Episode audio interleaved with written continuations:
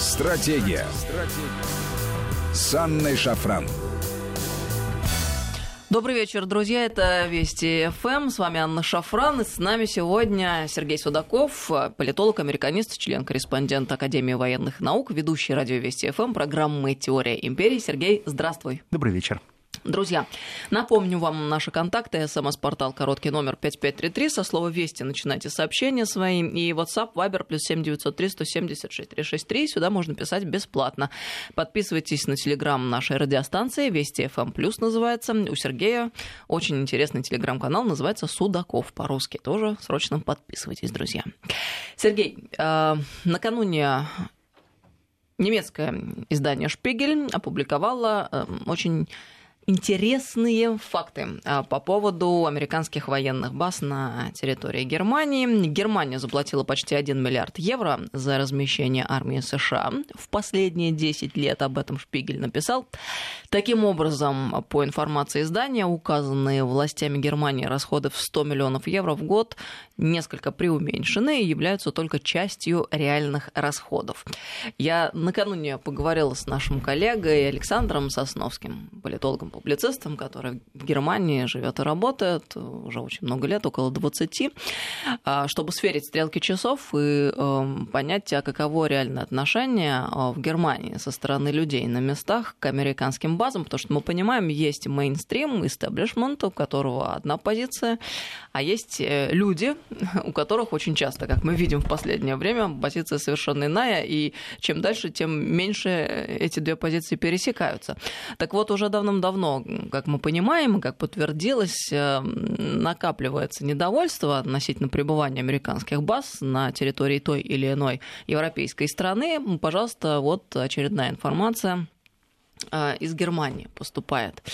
Мы также можем вспомнить накануне выступления президента Франции Мануэля Макрона, э, который подтвердил вот буквально на днях э, свой прошлогодний тезис о смерти мозга НАТО после инцидента с кораблями, столкновением кораблей в Средиземном море. Короче говоря, к чему это я? Есть НАТО, есть американские военные базы. Мы с тобой уже традиционно ведем да, эти да, беседы да, в наших эфирах. И э, есть, с одной стороны, некое статус-кво, э, с другой э, понимание, что, видимо, дальше уже так быть не может. И есть законы диалектики, когда количество переходит в качество, и, может быть, мы приближаемся уже к моменту, когда все эти положения могут быть пересмотрены. Как ты считаешь? Я думаю, ты абсолютно права, потому что мы сейчас подходим к той черте, когда слово «оккупационные войска» становится более классическим названием тех баз, которые размещены в тех или иных странах. Почему американские базы? Я не говорю только про Европу, я говорю в том числе и, конечно же, а, те силы, которые конкретно я видел своими глазами, стоят в Южной Корее. Э, посмотри, Примерно пять лет назад вот само слово «оккупационные войска», оно звучало где угодно, как угодно, но только не внутри страны. Все боялись а, сказать это слово, просто произнести, выдавить из себя, что есть настоящие оккупационные войска, и самое главное, что европейцы или те страны, где они находятся, они за них платят. Но это было что-то такое из разряда исторического, да, термин «оккупационные войска». Да, Вряд это... ли это было применимо к сегодняшнему дню. Да. Ну, по крайней мере, такие стереотипы были в сознании. Да, что когда-то во времена времена Второй мировой войны, после Второй мировой войны, что а, были оккупационные войска, которые держали определенные линии. Теперь мы говорим открыто о том, что есть колоссальные бюджеты, которые потребляют американцы их силы. Посмотрите, как расходуются эти бюджеты. Колоссальные деньги тратятся на инфраструктурные проекты, колоссальные деньги тратятся на обеспечение солдат, и огромнейшие деньги тратятся просто на проезд и а, проживание. Посмотрите, какие льготы получают американские военные в тех странах, где они пребывают. Под них строятся практически настоящие национальные городки. Если вы посмотрите, то неприязнь начинает расти, начиная с прихода Трампа. Вот знаете, просто вот какой-то 16-й год, как старт произошел. Такое ощущение, что кто-то взял и выключил рубильник. Сказал, ребята, все, теперь мы говорим по-другому, мы говорим так, как она есть. Мне было удивительно, когда я впервые услышал об этом в Гамбурге. Мы как раз э, разговаривали про разные темы, и как раз мы разговаривали с Александром Викторовичем Сосновским, мы находились вместе на G20, и вот мы э, потихоньку перекидывались, а насколько вот действительно актуально сейчас нахождение тех военных баз в Германии, и насколько они необходимы самой Германии. Понимание же очень простое. Истеблишмент говорит, да, мы должны иметь нормальный диалог с Америкой, мы должны платить за нашу свободу.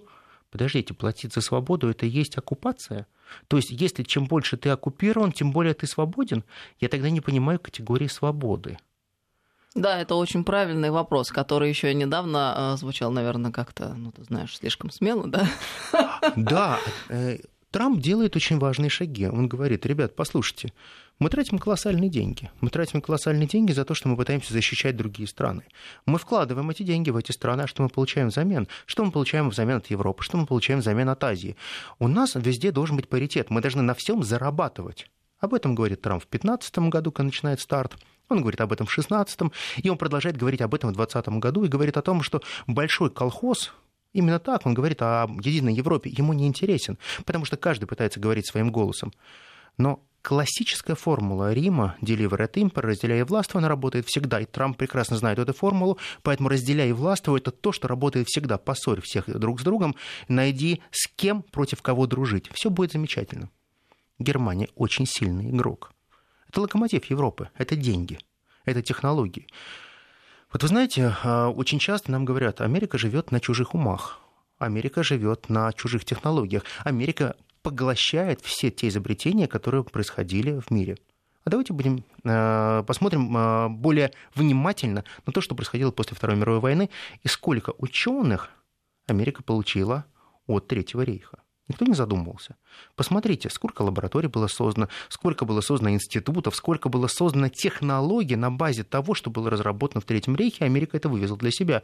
Долгое время это скрывала, потом они скрывались, все эти факты, потом они открыто сказали, да, мы действительно использовали все те мозги, которые а, Третий рейх накапливал у себя. Да вообще это лицемерие, честно говоря, надоело. Мне кажется, настало время называть вещи своими именами. У нас тут э, весь мир накануне праздновал. Ну как? Весь мир а, не могли отрицать э, той самой даты 75-летия со Дня Победы во Второй мировой войне. Для нас это победа в Великой Отечественной угу. войне. Но, тем не менее, мы понимаем, что, а, по сути дела, а, эта дата по-настоящему осталась великой и святой для нас, для России. Совершенно а все то, что происходит в Европе, к сожалению, это не может нас устроить с точки зрения отношения к тем событиям и к той победе. А уж то, что творили американцы, как бы победители, которые помогали. Да, да, да. Это, а, я считаю, должно быть подвергнуто очень серьезной ревизии в конце концов, потому что сколько нацистов они скрыли, помогли им после того, как э, они вынуждены были бежать и скрываться, сколько нацистов они пригрели, как они использовали эти наработки. Это все очень интересные вопросы. Уж если сегодня у них пышным цветом цветет Black Lives Matter, ну, кстати говоря, с одной стороны, можно осуждать все то, что происходит сейчас, я имею в виду протестующих, потому что это, конечно, приняло формы шизофренические, вне всяких сомнений. Однако нельзя не понимать одновременно с этим, что бумеранг-то прилетел спустя несколько сотен лет, и приходится расплач... расплачиваться за все те ужасы, э, благодаря которым и возникло такое государство, как США. Оно возникло, ну давайте говорить прямо, на крови. Они убивали индейцев, местное население, геноцид устраивали. Совершенно верно. И вот вот это то государство, которое э, очень хорошо научилось поглощать любой ценой мозги со всего мира. Просто вывозить, воровать, покупать. То же самое было с Советским Союзом, когда они пытались ограбить Советский Союз, перетащив лучшие умы. Но не всех. Кого-то они смогли перекупить, но, слава богу, огромное количество нашего оборонного комплекса, оно стало непоколебим. Он остался у нас. Они не смогли ничего с этим сделать. Посмотрите на такую страну, как Япония. Япония отдала практически все, что у нее есть.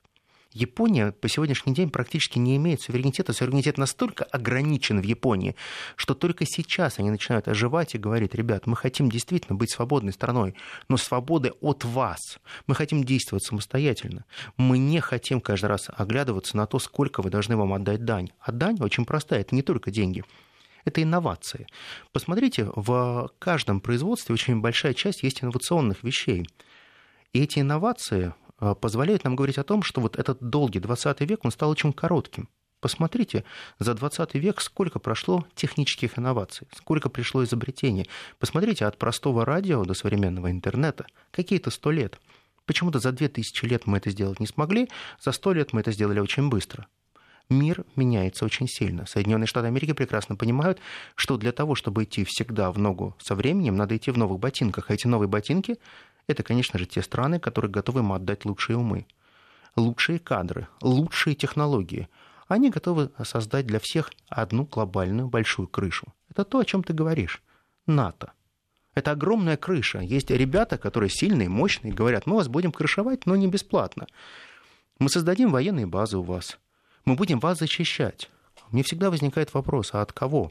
Почему-то мне очень сильно напоминает этот э, как-то наши 90-е годы печальные, когда приходили и говорили, у вас есть крыша? Будет. А от кого будете защищать? Ну, либо от нас, либо от наших друзей. Больше ну, оно так и есть, Сергей. Надо, наверное, это уже озвучивать тоже и называть своими да, именами. А здесь получается простой вопрос. Вот э, сейчас возникают угрозы. А, в начале 2019 года Соединенные Штаты Америки, рассуждая о роли НАТО, начинают задаваться одной простой э, проблемой. Китай. Китай может быть настоящей угрозой для НАТО. И да, они говорят, да, Китай является той угрозой, которая для нас существует на сегодняшний день.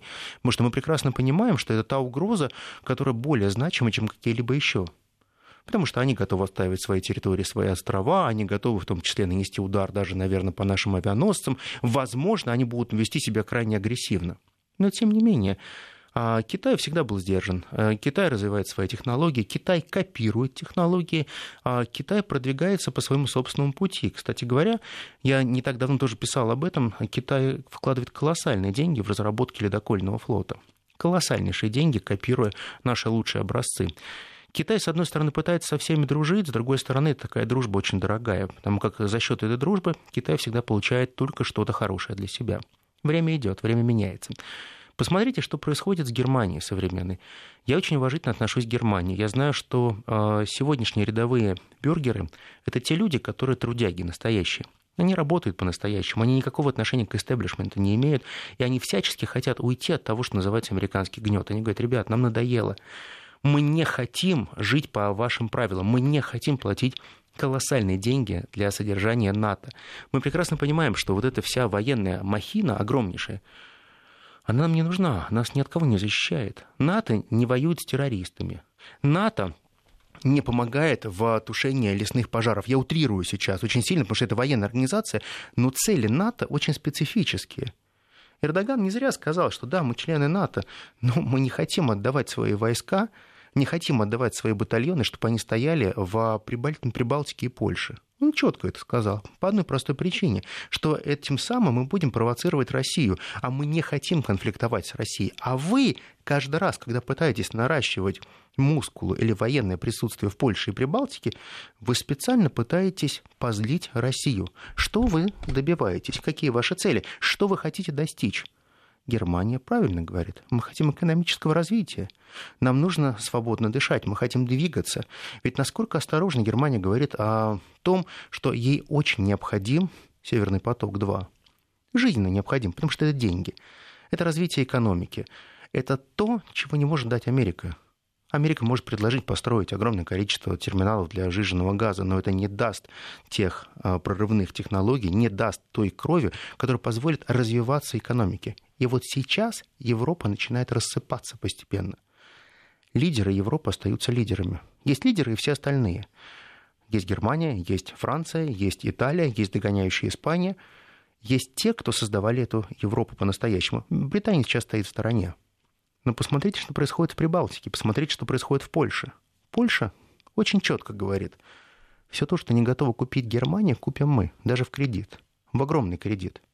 Мы готовы по завышенной цене купить ваши F-35 и F-22. Они, возможно, не самые лучшие, но мы готовы это сделать. Мы готовы прямо сейчас у себя открыть Форт Трамп. И не один.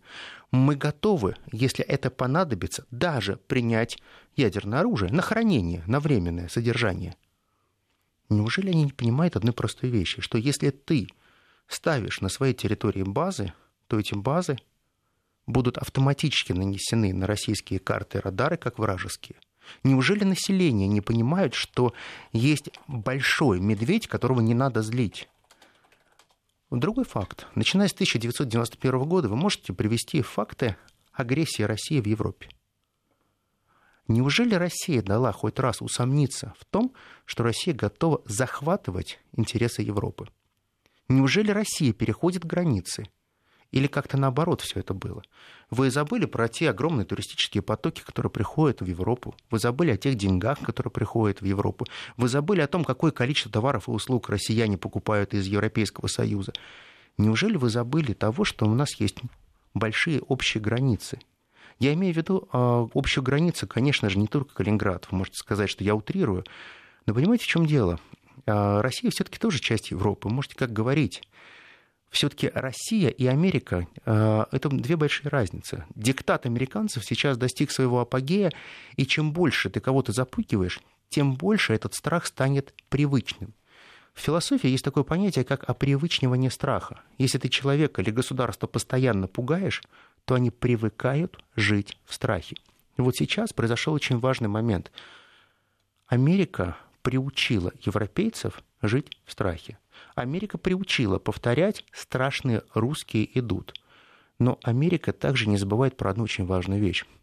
Весь блок НАТО, который существует сегодня, это колоссальный коммерческий проект. Вот давайте относиться к НАТО не как к блоку, который реально защищает европейские страны и те страны, кто входит в него, в этот блок, а как нормальный, хороший бизнес-проект. Так будет честнее, понимаете?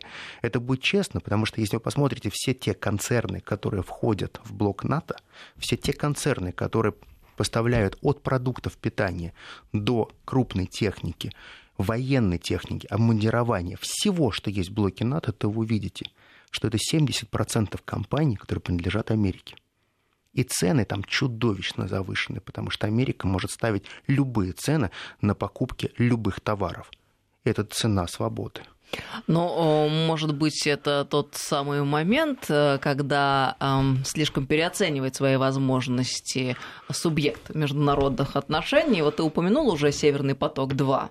Сейчас э, еще раз привел факты, связанные с э, финансовой составляющей функционирования НАТО в Европе, в частности. И мы понимаем, что Макрон в последнее время фактически принял на себя роль главного критика НАТО в Европе. А, не оставляет тему кризиса НАТО. А, вот э, где-то недели две назад он в ходе совместной пресс-конференции с тунисским коллегой своим а, Каисом Саидом заявил, что инцидент, произошедший между кораблями Франции и Турции в Средиземном море, стал яркой иллюстрацией смерти мозга НАТО про смерть Мозгната Совершенно он говорил еще в прошлом году. Инцидент, о котором Макрон говорил, произошел в начале июня, когда французский фрегат Курбе у берегов Ливии принял попытку предпринял, прошу прощения, попытку проверить турецкое гражданское судно на предмет наличия контрабандного оружия. И в этот момент а как Париж заявляет, три других турецких военных корабля, которые сопровождали судно, взяли фрегат на прицел и отказались выполнять требования о досмотре судна. А французский фрегат при этом участвовал в операции НАТО «Си Гардиан». Это ТАСС так передает. Анкара, кстати, опровергает эти обвинения, заявляет, что французские военные совершали опасные маневры, а турецкие корабли использовали радары не для наведения, а для наблюдения за фрегатом. Бывает же такое. Чудеса. Ну, в любом случае, а, что мы видим в сухом остатке? А, что лед тронулся. Но не было такого еще даже несколько лет назад, чтобы а, НАТО подвергалось критике изнутри фактически. А тут уже можно сказать о систематических попытках да. пересмотреть этот вопрос. Вот э, что это означает? Э, действительно, Макрон вот для себя взял такую генеральную линию и будет идти до конца. Может ли он обрести союзников в лице других лидеров, других европейских государств, и учитывая эту ситуацию, которая в Германии складывается? Я полагаю, что очень важный момент это то, о чем еще в 2018 году говорил генеральный секретарь НАТО. Он говорит о бюджете НАТО. Сколько стоит НАТО? Вообще совокупный бюджет НАТО. А на 2018 год совокупный бюджет НАТО составлял 930 миллиардов. Сейчас он уже перевалил за триллион бюджет НАТО. При этом он приводит другую цифру. А вот представьте, а, бюджет России, он переводит из рублей в доллары, естественно, чтобы удобнее было считать, он говорит, составляет всего 48 миллиардов. Я опять же говорю цифра на 2018 год.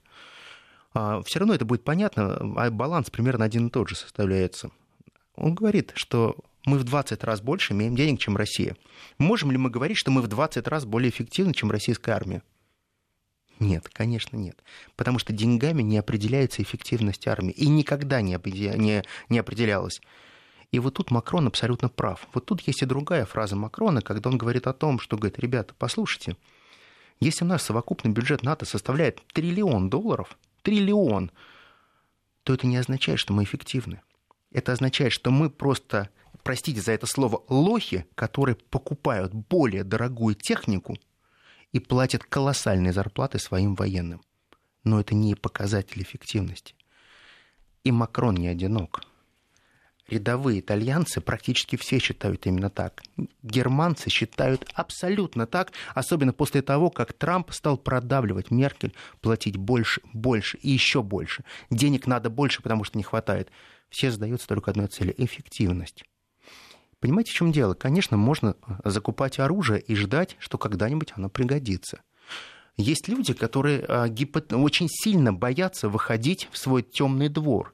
И они имеют колоссальный арсенал оружия дома и каждый раз ждут, когда на них нападут. Но не нападают на них. Но не нужны они никому. Есть люди, которые уже с маниакальной страстью пытаются создавать определенные фобии там, где их нет. Так вот сейчас наступает эпоха протрезвления, эпоха открытых глаз. Понимаете, вот сейчас та Европа, которая жила с широко закрытыми глазами, сейчас начинают приоткрывать эти глаза и смотреть. А эффективность-то другая. Есть принцип достаточности. Не нужны те затраты, которые сейчас несет этот блок. Блок неэффективен. Блок очень дорогой.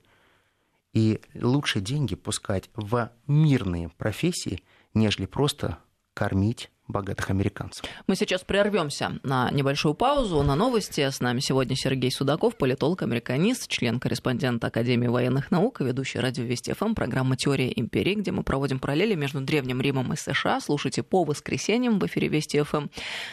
Вернемся. Стратегия. Стратегия. С Анной Шафран. Стратегия. Стратегия с Анной Шафран. Добрый вечер, друзья. Мы продолжаем программу. С нами сегодня Сергей Судаков. 5533 Вести это смс-портал. И WhatsApp Viber плюс 7903 176 363. Сюда бесплатно можно писать. Сергей, а нам, России, выгоден кризис НАТО? Я полагаю, он был бы нам выгоден, если бы мы смогли создавать некие свои военные союзы, если мы смогли бы создать российский НАТО. Вот тогда это было бы очень здорово. Но в целом, э, если мы говорим о долгой стратегии, мы играем, играем в долгую, то я прекрасно понимаю одну простую вещь, что сейчас, конечно же, нам выгоден этот кризис. Вот именно сейчас он выгоден. Потому что, понимаете, в чем дело? Э, Европа и те страны НАТО, которые платят достаточно большие деньги в Соединенных Штатах Америки, они приходят к простому пониманию, что они просто тратят деньги в никуда они отрывают эти деньги от своих пенсионеров, они отрывают деньги от своего образования, они деньги отрывают от своего здравоохранения и выбрасывают их прежде всего для того, чтобы американцы жили чуть лучше. Американскую мечту. Американскую мечту должен кто-то оплачивать. Вот посмотри простой пример. А, сколько стран на сегодняшний день имеют американские базы? 140 стран. 140 стран – это все те страны, которые обязаны содержать эти базы. При этом, а, например, а, Трамп очень четко заявил сейчас уже а, правительству Японии о том, что с марта 2021 года у нас истекает льготное обслуживание ваших баз, и вы будете платить теперь по полной программе. То есть цена за содержание военных, которые находятся на территории Японии, для Японии увеличится всего в 4 раза. И теперь они будут платить всего 8 миллиардов долларов Америки. И пусть попробуют не заплатить потому что сразу же будут приняты очень серьезные санкции против Японии. И при этом а, в музее Второй мировой войны у них там про Хиросиму Нагасаки ничего не значится, кто совершил эти удары по городам. И все в полной уверенности пребывают, что это был Советский Союз. Ты знаешь, вот это просто тотальная мистификация, которая существует, я не понимаю, неужели люди не читают историю, неужели люди не знают даты 6-9, неужели нет понимания того, насколько чудовищно это было произошло это в сентябре 1945 года, неужели люди просто все это забыли?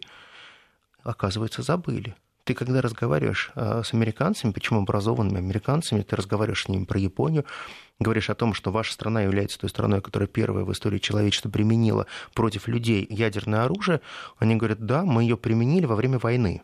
Ты говоришь, стоп, стоп, стоп, стоп, война уже была практически завершена. То есть все, э, все было уже понятно. Вы это сделали для другого. Это был очень сильный удар, который был нанесен прежде всего для того, чтобы продемонстрировать свою мощь Советскому Союзу. Это же вот правда ваша была. Вы же очень боялись того, что э, советские силы могут пойти дальше. Вы же боялись другого, вы постарались сделать те шаги цена очень высокая.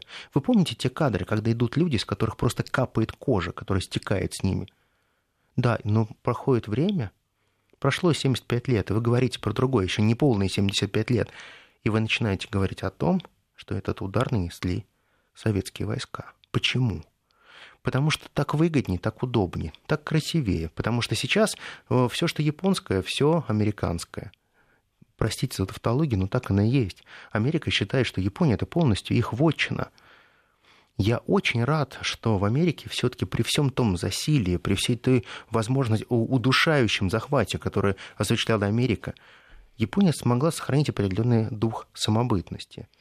Они не смогли уничтожить все полностью, но Япония заплатила за это колоссальнейшую цену, и сейчас платит.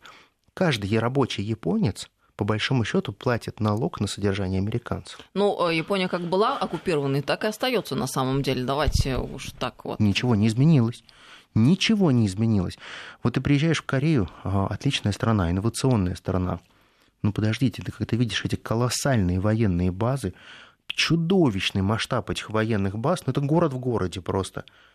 А, когда американские военные чувствуют себя настолько вольготно, что они могут делать абсолютно все, что угодно. Когда под них практически отдается четыре улицы ресторанов, где есть в том числе их национальная еда, где они могут спокойно а, съесть гамбургер, съесть картошку фри, что не принято в Корее, потому что корейцы, они очень традиционны. Они даже и приезжая в другую страну, едят везде свою корейскую еду. Они не приемлют какой-либо другой еды. Я был очень сильно удивлен, когда корейские коллеги приехали сюда, в Москву, мы с ними пошли в итальянский ресторан, и они посмотрели меню, заказали мороженое, говорят, а еды-то нет. Это да, было... это удивительно это по всему миру. Ну, собственно, и китайцы также себя ведут. Ну, прям как-то, наверное, даже можно позавидовать этим людям стойкости, да? Да, представляешь, вот мы везде выходили и искали классический борщ, например. Нет, мы другие все таки На самом деле, а, вот э, надо отдать нам должное. А, мы очень терпеливые, мы очень радушные, мы другие. Мы действительно сильно другие. Мы очень сильно от всех отличаемся. Мы даже протягиваем руку э, тем, кто когда-то нам сделал очень много гадости и э, много нас оболгать мог нам сделать очень много неприятностей, но мы другие. Вот я смотрю сейчас на те оккупированные страны, и у них проходит сейчас механизм такое время прозрения. Вот это прозрение, оно сейчас идет повсеместно. Вот заметьте, одновременно начинают говорить в Корее, в Японии, в Германии, во Франции, в Италии. Почему? Что-то пошло не так? С одной стороны, все говорят, вот Трамп раскачивает эту лодку, Трамп говорит о том, что все союзы это плохо, надо выходить из, из э, тех сложившихся международных отношений, которые есть, международных договоренностей, которые присутствовали всегда. Но Трамп, он всего лишь возглавляет те тренды, которые уже существуют. Они очевидны. Они очевидны, что сейчас многие страны попросту не хотят тратить деньги – впустую. Слишком много дыр, слишком много проблем сейчас пришло. И понимаете, вот сколько бы ни критиковали а, того же Джона Болтона, Джон Болтон, он правильно говорил Трампу. Понимаешь, в чем дело? Вот мы сейчас пытаемся а, сэкономить большие деньги. Для нас, для Америки. Но он говорит о сумме всего 24 миллиарда. Что такое для Америки 24 миллиарда? А откуда эта сумма? Это та сумма, которую Америка тратит на содержание и нехватку закрытия дыр а, тех военных баз, которые существуют по всему миру. В 140 странах. Если мы разбросаем эти 24 миллиарда, это получается не самые большие деньги. Но Болтон, он всегда говорил о том, что надо додавить максимально все страны, чтобы они платили больше и больше и больше. Но проблема в том, что если Соединенные Штаты Америки попытаются додавить ту же Германию, это обернется катастрофой, потому что Германия она не та страна, на которую можно все время давить. Эпоха Америки заканчивается постепенно. Эпоха доминирования заканчивается. Эпоха однополярного мира тоже заканчивается. Понимаете, вот можно говорить о том, что возникает некий треугольник. Я всегда сторонник того, что некие такие вот э, э, треугольные отношения, они более комфортные, наверное, для системы международных отношений, когда есть Россия, Китай, Соединенные Штаты Америки. Не надо говорить о том, что Америка умирает. Не надо говорить о том, что идеи НАТО ослабевают. Слишком много сейчас фактов просто говорит о том, что НАТО становится неэффективным. И самое главное, Америка совершает ошибку. Она не старается исправлять ошибки, она не, не, не старается делать домашнюю работу. Они полагают, что только деньгами можно решить все те проблемы, которые существуют сегодня. Но проблема-то существует не в деньгах, не в тех колоссальных миллиардах и триллионе, которые платят на НАТО. Проблема в другом, что все те ваши союзники, они перестали вам доверять. Они перестали верить в то, что когда что-то произойдет не так, вы придете к ним на помощь. А что-то не так, это прежде всего не, не злые русские хакеры придут, не злые русские, а это проблема мирового терроризма. Это проблема пандемий. Это проблема голода. Это те насущные проблемы, которые нужно решать каждый день в ежедневном формате. И вот мне видится, что сейчас НАТО не способна стать той организацией, которая может решать те насущные проблемы, которые являются более актуальны, чем страшные русские. Вообще, ты сейчас перечислил вот эти реальные угрозы, с которыми столкнулось человечество, терроризм, пандемия, голод. И ведь мы понимаем, что если не все, то многие эти проблемы это проблемы политические, ну, скажем, такие как голод. Абсолютно политическая Конечно. ситуация. Мы же понимаем, что сегодня при нынешнем уровне развития технологий человечество вполне способно обеспечить должный уровень, а, ну, если не доходов, да, то доступа к еде, по крайней мере. И это абсолютная политика, то, что, например, происходит в Африке. Понимаешь, в чем дело? Вот, э, если взять африканский континент, посмотри, насколько Китай э, плотно зашел в Африку, насколько Китай занимает те или иные площадки в Африке, и самое главное, ему это обходится недорого. Мы прекрасно понимаем, что если вот от этого триллиона, который существует сейчас, вброшен в НАТО, ну, взять хотя бы 10-20%, то это решило бы колоссальное количество насущных проблем, реально бы решило. И улучшило бы качество жизни, и избавила бы огромное количество людей от голода. Можно было создать новые рабочие места на африканском континенте, можно было решить кучу вопросов – желания нет. Но это удивительный мир постмодерна. Это действительно мир постмодерна, когда еда есть, но люди голодают, когда есть военные блоки, а, но существуют они непонятно для чего, потому что, как ты совершенно справедливо а, заметил, я тут с тобой абсолютно согласна, это блоки, в которых, внутри которых нет доверия и очень зыбкие отношения между партнерами. Конечно. То, что называлось раньше союзниками, сейчас даже странно употреблять э, в нынешней конфигурации международных отношений такое слово, как союзник. Оно, как мне кажется, совершенно утратило свой первоначальный смысл. Понимаешь, я, ты абсолютно права. Есть, есть только конкуренты. Вот посмотри на все страны НАТО, на большие, на малые страны НАТО. Посмотри, как они районированы и как они все пытаются конкурировать друг с другом. Посмотри на Европу. Посмотри, как сильно изменилось а, а, политические предпочтения Европы. Посмотри, вот насколько сейчас витает дух социализма практически везде – Потому что есть те проблемы, которые насущные. Я вот сегодня об этом говорил. Помните, как раньше а, весь западный мир смеялся над моделью Советского Союза, когда у нас было бесплатное образование, бесплатная медицина, бесплатный, да, санаторий, может быть, не самый хороший, но настоящий. Да извини, жилье бесплатное, жилье да, его надо было долго ждать, да, надо было стоять в очереди, но оно было бесплатное. Ты знаешь, вот вспомни то время, когда люди были более счастливыми, чаще улыбались, ценили друг друга по-другому. У нас не было конфронтации, не было даже слова расизма, ксенофобии или какой-то ненависти. Мы были более добрыми.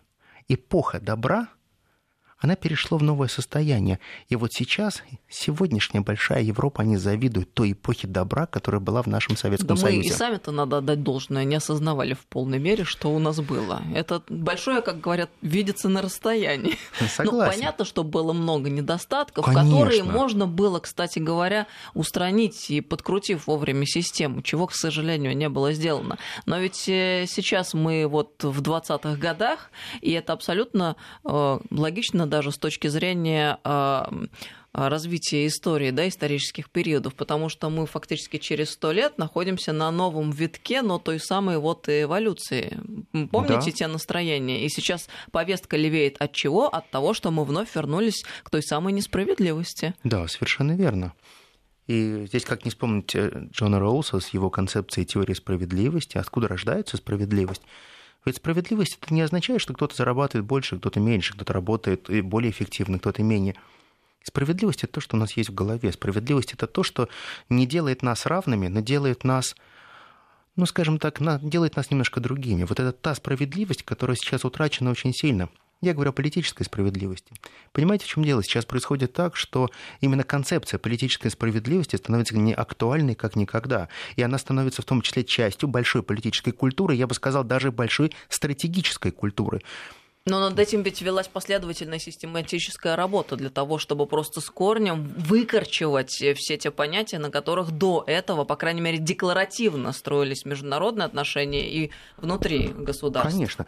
Нам всегда говорили, что есть подмена понятий, что равенство – это то же самое справедливость. Нет, это совершенно разные вещи. Равенство – это равенство, свобода – это свобода, а справедливость – это другая категория. Немножко читайте философию, посмотрите, что с философской, политической точки зрения зрения, справедливость это нечто другое. Но Америка как олицетворение Большого Запада, она пыталась уничтожить то, что является классической справедливостью. Зачем вам нужна эта справедливость, если мы являемся гарантом мерой вашей хорошей жизни? Потому что справедливость всегда связана с концепцией хорошей жизни. Но если мы определяем вашу хорошую жизнь, вам не надо ходить ни вправо, ни влево, только прямо по тем инструкциям, которые мы вам дадим. Но проходит время – и европейцы больше не хотят быть европейцами.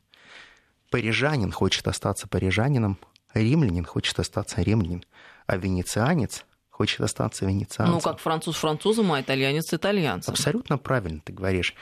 Но только прибалтийские страны хотят быть Кстати, европейцами. это очень интересно. И пытаются купить себе это право. Кстати, не только а, прибалты, но сейчас вот вновь а, а, прибывшие, такие как Черногория, что там Мила Джуканович творит, это просто это вообще дикость. чудо. Что стало пропуском в эту, а, в кавычках, счастливую, приятную, благостную жизнь? А, что надо сделать? Обязательно начинать проводить гей-парады, принять всю эту ЛГБТ-культуру, но это же де-факто, это пропуск в этот э, самый да, новый да, дивный мир. Да. Вот что вам предлагают и от чего вы готовы отказаться? Ради каких-то абсолютно эфемерных э, коврижек. Ты посмотри, что сейчас сделали с Джоан Роулинг. Слушай, это вообще возмутительно. Джоан Роулинг, писательница, а, та, которая придумала Гарри Поттера и написала серию книг. Я просто шокирована вот этой подлостью, ты знаешь. А, если вдруг кто-то не слышал, друзья, Джоан Роулинг э, сейчас подверглась огромной травле, просто жесточайшей. Почему? Потому что она посмела сказать, что женщина — это женщина, а мужчина это мужчина. Да. И очень сильно возмутились трансгендеры, потому что, по их мнению, трансгендеры тоже могут быть женщинами, и она вот, допустила некорректное высказывание. Что после этого началось? А, во-первых, э, выступили актеры, исполнявшие главные роли в фильме Гарри Поттер. Слушайте, они прославились благодаря Джоан Роулинг. Стали миллионерами. Кто бы их знал, если бы не э, эта серия фильмов? Они стали богатейшими людьми. И теперь они абсолютно не стесняясь сидят на пресс-конференции и просто поливают грязью Джо, Джон Роллинг, которой они всем обязаны в этой жизни. Издательство, собственное издательство ее э, сотрудники объявили бойкот, бойкот да. фактически, ну, хозяину, да, тому человеку, который дал им работу. Фанатские организации точно так же перестали, сказали, мы не будем выпускать продукцию, где будет написано, что это сделано по лицензии Джоан Роулинг, потому что у нас есть имена наших актеров и все. И причина это очень проста. Это вот это ваша так называемая псевдотолерантность. А чего вы так боитесь?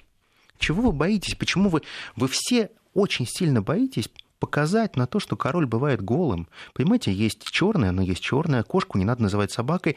Но понимаете, в чем дело? Вы же сами не такие толерантные, как вы хотите казаться. Нет, так дело в том, что это экстремизм на самом деле, да. который они прикрывают, пытаются прикрыть красивыми словами. Что такое либеральные ценности? На самом деле это абсолютный экстремизм и агрессия, которые пытаются притвориться либеральными ценностями. На самом деле это так. Испохабили все слово либерализм и либеральный. Понимаешь, в чем дело? Вот если бы я а, упорно долго не исследовал понятие либерализма, в рамках диссертации, книг там и так далее. Причем моей диссертации. У меня первая диссертация по либерализму, кстати говоря. Я очень, я очень подробно изучил, что такое французский либерализм, американский либерализм, э, либерализм, который был а, в Великобритании и так далее. Суть-то в другом, что сейчас все понятия, они подверглись такой трансформации, что вот сегодняшних либералов, их нельзя называть либералами вообще от слова совсем. Понимаете, в чем дело? Есть те концепты, которые не приклеиваются к ним. Понимаете, в чем дело? Никогда не было вседозволенности как концепта. Ну, не было это. Не существовало никогда тотальной толерантности. Да, была негативная, позитивная свобода. Это было понятно. Роль государства. Одни исключительно классические либералы говорили, что государство это чудовищно, но Америка, та страна, которая всегда говорила о том, что мы являемся оплотом либерализма после Великой депрессии, начинает говорить о этатизме, о том, что государство является основной скрипкой в продвижении любых рыночных инноваций. Нет, не смешно. Как где же ваш классический либерализм? У вас везде присутствует государство. Вы говорите частно-государственные партнерства. Замечательно, но государство есть и везде. Государство определяет то, как вы двигаетесь, куда вы двигаетесь и на чем вы живете. Вы говорите, посмотрите, Маск, какой крутой парень. Ребят, не вспомните, где он свои первые деньги взял? Нет?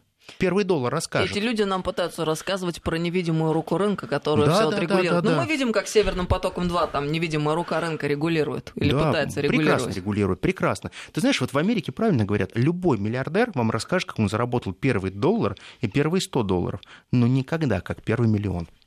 И, кстати говоря, ты знаешь, когда мы переходим на эти темы, с одной стороны, невозможно не возмущаться, ну, шизофрения, а с другой стороны, ты знаешь, я в последнее время переосмыслила и стала по-другому смотреть на вещи. Я думаю, как это прекрасно, хорошо и правильно. Почему? Потому что ситуация должна дойти до крайней степени абсурда. Ну, чтобы вот дальше было уже некуда. Вот с Джоан Роулинг, да, ну, казалось но бы, это, это же невозможно придумать, но это есть, вот это сегодня происходит.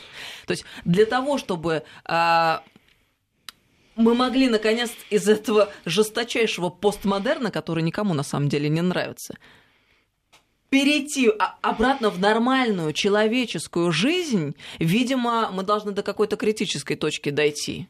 Ты понимаешь, вот а, ты абсолютно права, мне такое ощущение, Иначе что... просто не получится. То есть все должны увидеть уродливость этой ситуации во всей своей красе. Для этого до абсурда надо дойти. Вот посмотри, когда Трамп пришел к власти, как стала меняться Америка та толерантная Америка, которая больше всех кричала, что самое главное это ЛГБТ, самое а, важное это браки между мужчиной и мужчиной, между женщиной и женщиной. А, а в Лас-Вегасе вообще привели новый закон, что брак можно заключать с любым из животных. А, кстати, говоря. вот почему так мало говорят о том, что именно Трамп отменил все эти дурацкие законы? Обама до этого разрешил гомосексуалистам служить в армии, Трамп отменил. Обама разрешил посещать школьникам туалеты в соответствии с ощущаемым полом, Трамп сказал это и всё... раздевалки. Да, и раздевалки. Это все полная туфта. Отменил этот указ. Теперь мальчики должны в мужской туалет ходить, девочки в женский. И это нормально. И да, и врачи обязаны оказывать услуги медицинские в соответствии не с, ощущ... не с ощущаемым полом, а действительным фактическим. С реальным, да. И это вот та система, которая постепенно рушится. Трамп, он сейчас подвел очень большое основание по то, чтобы тот мир, который они создавали, мир абсурда, очень долго и упорно, он начинает разрушаться. Дело в том, что вот этот иллюзорный мир вседозволенности, иллюзорный мир, в котором нет настоящего, нам рассказывают про симулякры постоянно. Это же так модно, Бодрияр, это так модно говорить про симулякры, так модно говорить про всевозможные метафоры. Но простите одну простую вещь. Когда вы приходите домой, вы едите реальную еду, вы спите на реальных кроватях, и вы никогда метафорой или симулякром сыты не будете. О, да. И, кстати, нам тут прислали сообщение. Кстати, во флаге ЛГБТ нет черного цвета. Значит ли, что они расисты? Действительно, интересный Правильно. вопрос. Хотелось бы узнать да. ответ на него. Сергей Судаков, политолог-американист, член-корреспондент Академии военных наук, ведущий радио Вести ФМ, программа «Теория империи». Слушайте по воскресеньям. Спасибо, Сергей. Спасибо огромное. До новых встреч. До новых Добрый встреч. вечер, друзья, всем. Спасибо. Стратегия. Стратегия. С Анной Шафран.